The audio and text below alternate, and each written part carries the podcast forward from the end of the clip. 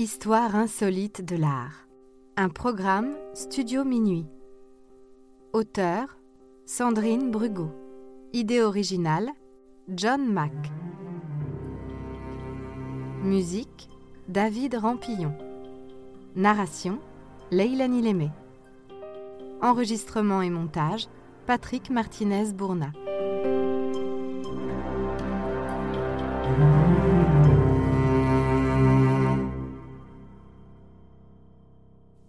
Pinceau en bout de queue.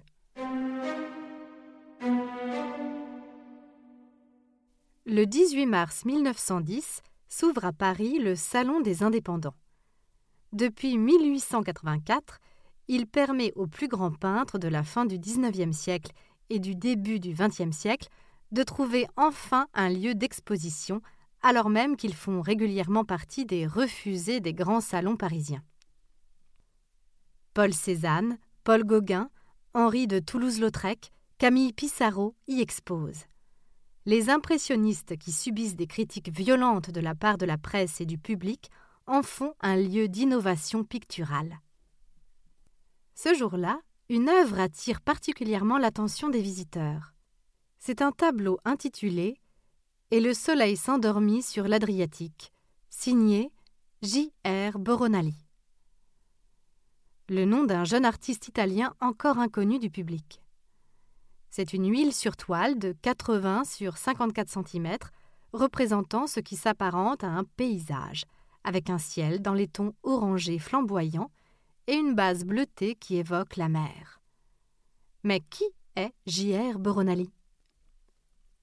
Les curieux sont rapidement renseignés, puisqu'un certain Joachim Raphaël Boronali fait paraître dans la presse un manifeste, texte dans lequel il lance un nouveau mouvement, l'excessivisme. Voici son message.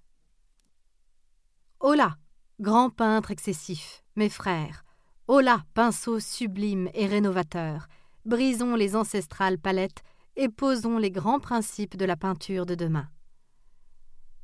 Sa formule est l'excessivisme. L'excès en tout est un défaut, a dit un âne. Tout au contraire, nous proclamons que l'excès en tout est une force, la seule force. Ravageons les musées absurdes, piétinons les routines infâmes.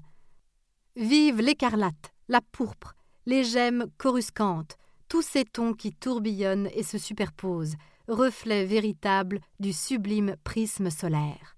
Vive l'excès, tout notre sang à flot pour recolorer les aurores malades.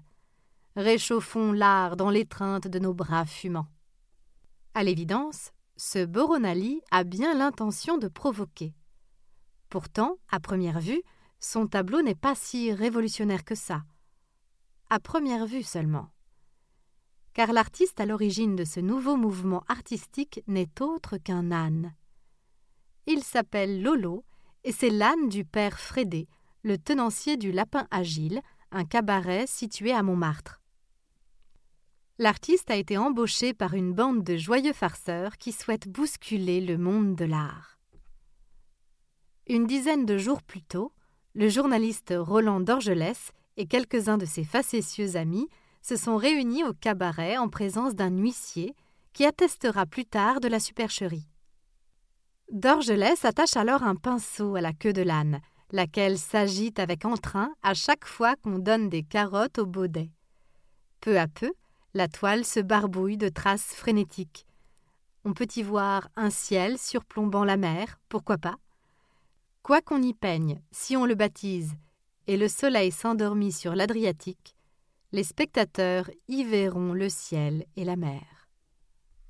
Précisons que Boronali est l'anagramme d'Ali Boron, l'âne de Buridan, qui finit par mourir en hésitant entre un seau d'avoine et un seau d'eau, faute de pouvoir choisir.